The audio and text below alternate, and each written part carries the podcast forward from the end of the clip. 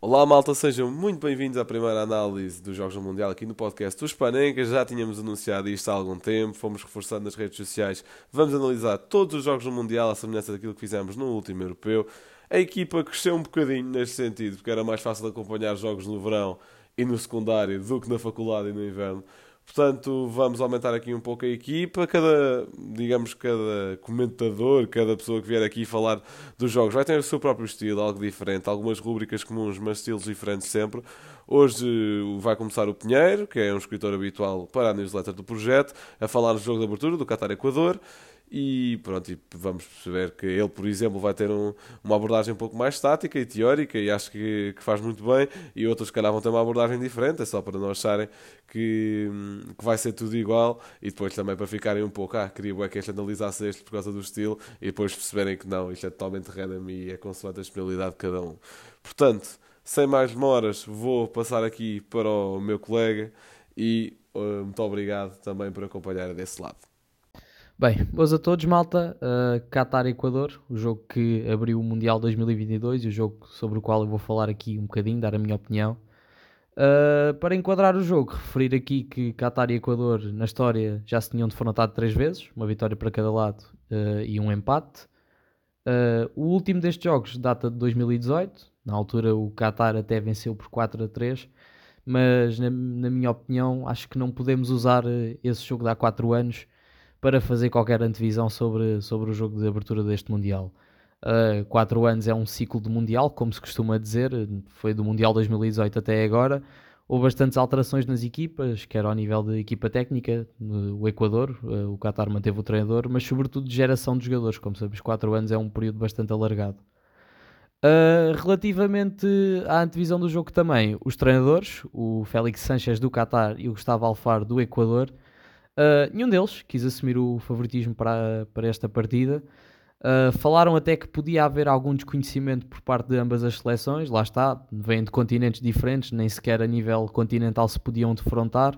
O último jogo, como já tinha referido, entre ambas data de há 4 anos.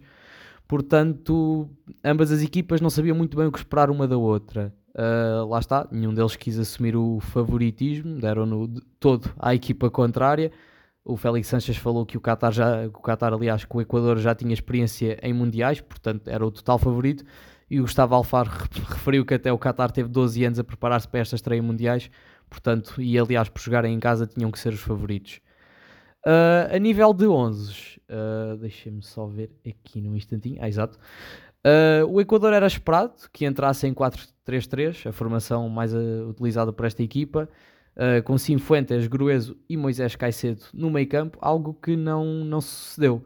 Uh, ficou no banco, entrou para o seu lugar, para o seu lugar aliás, Micael Estrada, que fez dupla de ataque com o Ener Valência. Uh, meu ver, se calhar que o treinador do Equador tentou provocar alguma surpresa uh, no Qatar e ver como é que eles reagiriam a esta mudança de formação.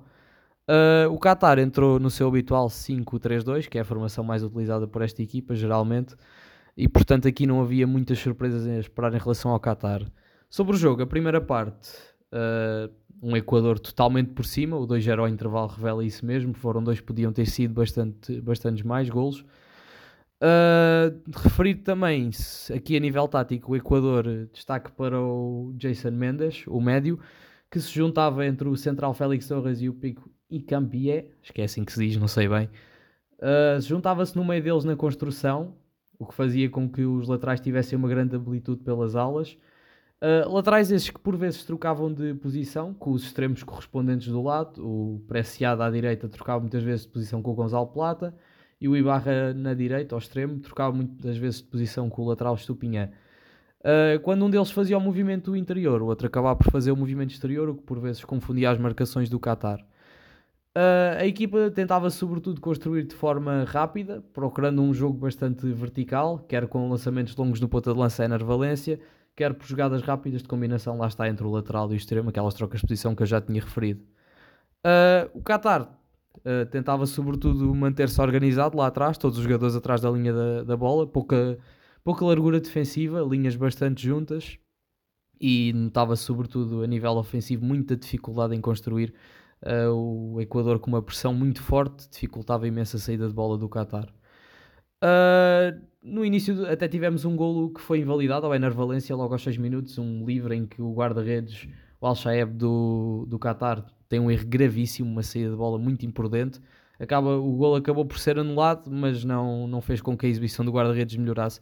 Ele, curiosamente, pelo que falaram na transmissão, dos sete jogos que disputou na Asian Cup, que o Qatar até venceu. Aliás, esta seleção do Qatar vinha de um momento muito bom, a vencerem amigáveis com, com várias equipas internacionais e a nível continental, com duas, três provas anteriores a este Mundial, uh, de bom nível para a equipa.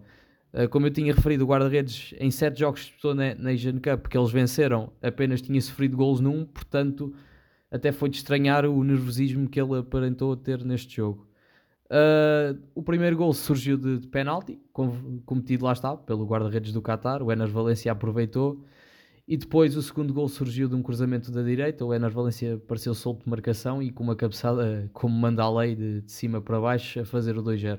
O jogo chegava ao intervalo com 2-0 e podiam ter sido muitos mais. Uh, o Qatar nunca teve muitos argumentos para contrariar o Equador. A segunda parte pá, uh, aquilo que podemos chamar de monótono. O jogo baixou bastante ritmo, uh, o Equador limitou-se a, gerir. Uh, o Qatar teve uma nuance tática, o ponta de lança, o Afif, desceu um pouco mais para ajudar na construção, conseguiu ter um pouco mais de bola, mas sem nunca incomodar de facto o guarda-redes do Equador, o Hernan Galindes. Epá, estes nomes são um bocado complicados. Uh, e pronto, o jogo resumiu-se a isso na segunda parte. O Qatar ainda teve lá um remate na parte final do jogo, mas nem sequer foi à baliza e, portanto, nunca chegou mesmo a incomodar o guarda-redes do, do Equador. Uh, referir que para mim, man of the match só pode ser um, Ener Valência, lá está, dois gols, decidiu o jogo completamente. Uh, jogador para o Fantasy, lá está, poderia escolher o Ener Valência, era o que faria sentido, mas ele saiu lesionado, portanto, não sei se ele poderá continuar a jogar ou não, devem sair notícias em breve. Acho que posso referir também o Gonzalo Plata, uh, o ex-Sporting, não foi um jogador que se tenha destacado por algo fora do comum no jogo ou uma, uma ação que tenha ficado na, na retina dos espectadores, mas tudo o que fez, fez bem. Até podia ter marcado. Houve lá uma situação num passo a desmarcar que lhe saiu ligeiramente longo.